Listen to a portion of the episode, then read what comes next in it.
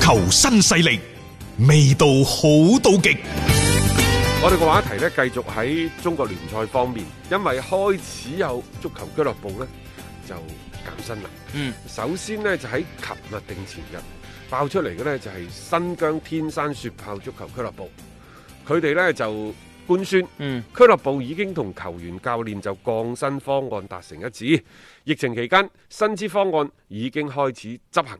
嗯，咁亦就話天津天海啊雪豹啊將會係成為新中疆國天山雪豹，啊新疆， 咁呢個新疆天山雪豹足球俱樂部就成為中國職業聯賽第一支因為疫情而減薪嘅俱樂部噶咯係啊，咁啊排頭兵啊， 即係行咗喺最前面嘅，因為在此之前呢，就呢個嘅減薪嘅問題，我哋各大俱樂部似乎嘅嗰個動作呃並唔係咁積極主動嘅啫喎。啊。雖然之前中國足球協會嗯就有一個建議書，就倡導喺疫情期間呢，球員同教練員就唔少百分之三十比例減薪。但係你嗯有冇發現呢？足協而家做咩都係錯嘅，唔做嘅錯，做嘅錯。係呢件係好事嚟嘅，各位我哋再講一次啊！但係同樣惹嚟咗好多所謂媒體人嘅質疑，嗯即係而家好似中國足球協會，凡係有咩舉動風吹草動呢，啊，都係錯嘅，嘅，永遠都係錯即嘅。係都未講完嗰件事，大家就覺得哎誒你一出嚟有錯㗎啦但。係今年呢，因為中國足球嘅嘅整體嘅環境有啲畸形，係亦就係你而家減咗人工，你唔知呢班友仔嗯接住落嚟會做乜嘢。我同你講啊，我而家發現啊，踢波啲人啊，嗯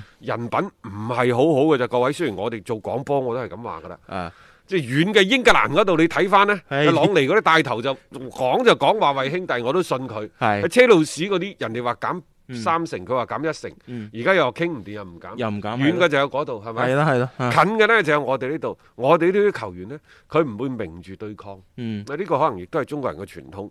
但係嚟緊啲波，佢玩到你班老細殘，你信唔信呢？嗯唔足出球奇運動呢，因為佢冇一個具體嘅量化過程。嗯點為之量化過程啊？即係我可以量化對大雄呢場波，你幫我跑八千米，跑一萬米嗯你好難嘅啊！呢樣嘢。你有幾多腳？你一幾多腳嘅速球？誒即係然分之後嗯你嘅全球成功率係幾多？嗯你射門嘅嗰個所謂嘅嗯命中率係幾多？轉化入球係幾多？啊，球速係幾多？你覺得可能咩？喂，就簡單嗰句出工唔出力就已經搞到頭痕啦。 啱啱我哋所講嘅所有嘅數據，某部分係得嘅，係包括你嘅攔截啊、頭槌啊、某部分係等得等嘅解圍啊等等，嗰啲係可以係得。嘅，係但係即係有有時足球比賽就係咁噶啦，人哋做戲做成套成套㗎，啊我同你講。啊，就算係啲球隊當中嘅大大佬，你哋認為嘅超級大佬嗰啲啊，人哋都開工嘅，你信唔信啊咧？嗯嗯嗯，啊，即係呢個你好難去去去衡量。係邊？個我就唔講啦，嗯，OK，因為我哋都係聽講翻嚟嘅啫。嗯，但我相信呢件事情喺球隊當中係一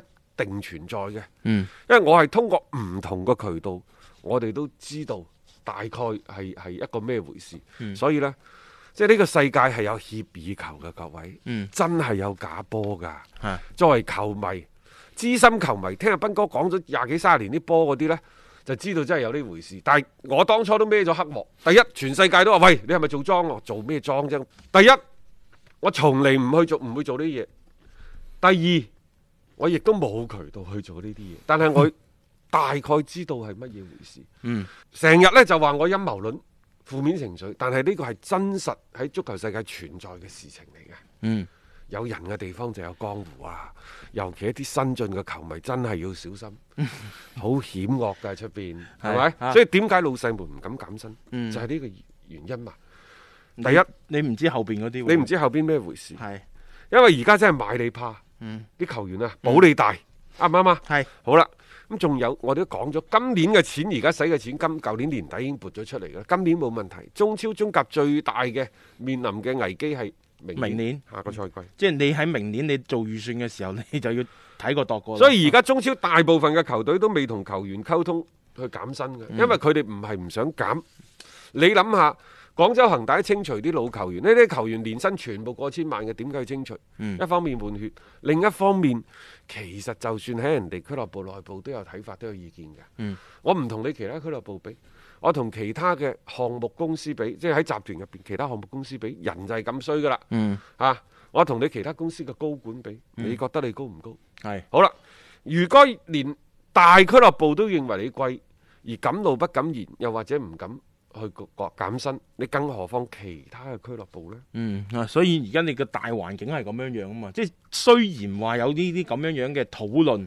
甚至乎係動議。仲有呢，大雄、嗯就係呢啲俱樂部減唔減薪呢，佢仲有一個面老細們嘅面子問題。嗯嗯嗯嗯呢個要考慮㗎，呢個啊啊呢個都好好重要嘅一個因素。因但為係唔緊要嘅，啊哈唔緊要嘅，嗯因為今年係冇問題，明年你再嚟啦。嗯明年呢，你睇下呢個球壇，中國中國球壇會係非常非常熱鬧。嗯當然啦，因為我哋中超包括中甲，亦都冇咩太多嘅公司，即係真真正正你話按照俱樂部、按照即係上市公司去運營哦嗰低啲，低級別嗰啲真但係。嗯少之又少，少啊尤其啲咩中甲、中乙都冇嗰添。啲純粹即係抌嚿錢落嚟玩對波，真係玩嘅啫喎。中甲呢仲相對好啲，中甲呢就都叫職業聯賽，但係中甲呢就冇相應嘅運營公司。嗯啊，中甲其實肯定蝕錢嘅，但係都叫職業。嗯，中乙嗰班先至係草台班子，係啊，即係臨時拉夫。係啊，，多咗一個億，嗯少就三千萬。啊，即係仲要隨時唔玩嗰種嚟係啊嘅喎，即係你睇， 你睇個咩嗯蘇州東吳係啊，你唔俾中甲我踢，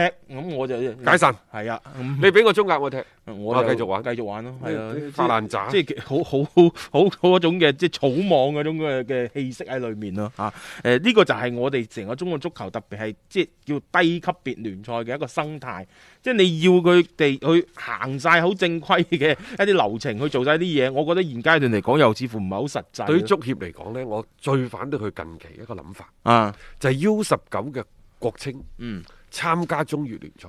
當然是否參加不得而知，嗯只不過足協係動咗呢個心思，但係就算係一個心思都好，佢都成為而家足球圈熱門嘅話題。係喂，國字號球隊踢聯踢賽喎，聯賽，嗯中乙大家仲係職業聯賽喎。嗯嗯，即係我就是否合適？本身就唔職業啊呢種諗法，你點解會有呢個諗法？嗯呢、個諗法到底可行與否，是否得到咗一啲俱樂部對你嘅支持呢？喂，我放咗個年輕球員出去，你係咪 U 廿三就唔做啦？嗯等等，呢啲未未未諗好，未諗好當然啦，中國足球協會一向嘅做法呢，就係、嗯有乜嘢呢？佢有幾個黃馬褂嘅。試水温啊 嘛，先留啲消息出嚟，即係到最後發覺唔對路嘅啊就話唔係每單嘢係辟謠咁樣樣嚇。但係呢種諗法喺我哋足協嘅歷任嘅領導落嚟呢，其實都係存在有即係比較耐嘅一個時間㗎啦。只不過以前一直都推行唔起身，受到各方各面嘅嗰種嘅即係叫做反對嘅意見都幾多嘅。你諗下，作為國字號嘅球隊，喂，佢係十九歲嘅國家青年隊喎嚇。係啊，參加中乙嘅聯賽，計分嗯唔計名次。既然你中國足球協會你動咗呢個心思，咁你點解唔可以俾嗰啲咩恒大、嗯山東、啊北京、上港等等啲俱樂部嘅預備隊，或者係 U 系列嘅 U 廿一、U 十九嘅球隊直接去參加呢？嗯唔通咁樣就鍛鍊唔到咩？冇錯，佢哋都係隸屬國家國家俱樂部㗎嘛，你話中甲嗰度唔打，係從中乙開始打，甚至乎從中冠開始打，都得㗎，一撥一撥咁上嚟，係啊咁你冇聲出啦吧？係嗯咪？係啊。總之係升到去呢，就係你最高嘅職業隊嗰級嘅下再一級，近下一級係啦，冇錯啦，青年隊咁樣樣嘅意思啫嘛。咁計計分我啊，照計分，啊，唔亦都名計次。計降級㗎。但係你升班嘅話咧，你唔能夠升到上最頂咯。因為我我同你講，你就呢個問題，大家唔需要拿住一個公平與否，嗯因為如果真係你從呢個角度去諗呢，你所有踢呢啲波都冇意義啦。咩比利時啊、荷蘭嗰啲， 係你諗下荷蘭佢哋嗰啲咩 咩亞積士，啊，青年隊青中年隊意就抽啲人上一線隊，唔中意就放翻啲人落咁嚟。你覺得對荷乙嘅聯賽嘅質量咪又咁踢？有影響人咩？哋咪又咁踢？係咪即係即你係佢哋嘅鍛鍊嘅你覺嗰個。得即係話嗰個青年隊嘅喺踢荷乙嗰陣時嘅鍛鍊價值係差咗咩？冇冇㗎嘛唔會唔會，而且佢踢得好，真係會抽上一線隊等佢哋去踢下波㗎。所以你可以見到好多時候星期五出嚟嘅嗰隊嗰啲球隊，佢有冇抽啲人呢？嗰、個表現真係爭我好同你遠。講咧，如果一個球員十九歲、廿一歲，咩都唔學，先踢放水，先踢嗯假 球，你話呢隊波嗯邊有前途可言？冇錯，底子都壞晒啦。因為呢呢啲嘅習慣嚇，呢啲風氣已經形成咗，其實係好難掹嗱，嘅。為中國足球好，你與其讓國字號嘅球隊去參加嗯中乙嘅賽事，你倒不如就係放各大俱樂部嘅青年隊嗯去參加中乙或者中冠嘅賽事，慢慢打上嚟，係咪咁樣嘅方式方法更加好啊？嗯，冇錯啊，即係所以其實本身係一啲俱樂部去做嘅嘢，唔該國字號嗰邊，我我覺得真係唔好叉只腳埋嚟。冇必要去混淆呢一種嘅概念。聯賽歸翻聯賽，歸翻俱樂部，俱樂部有幾線嘅梯隊，你既然要求每一支俱樂部要有咁多線嘅梯隊，你先係準入嘅，咁你做咩唔好好咁利用佢呢？而去玩呢一啲嘅所謂各自號踢聯賽，呢、個我覺得係大大嘅不幸啊！要足本回聽足球新勢力每日節目內容，可以喺喜馬拉雅 FM 搜索張達斌或者搜索足球新勢力。另外，仲可以搜索微信公眾號張達斌，添加關注，了解斌哥每日更新嘅公眾號內容。短視頻內容方面，抖音搜索廣州粵語傳媒或者斌哥廣播，都可以睇到足球新勢力嘅精彩內容。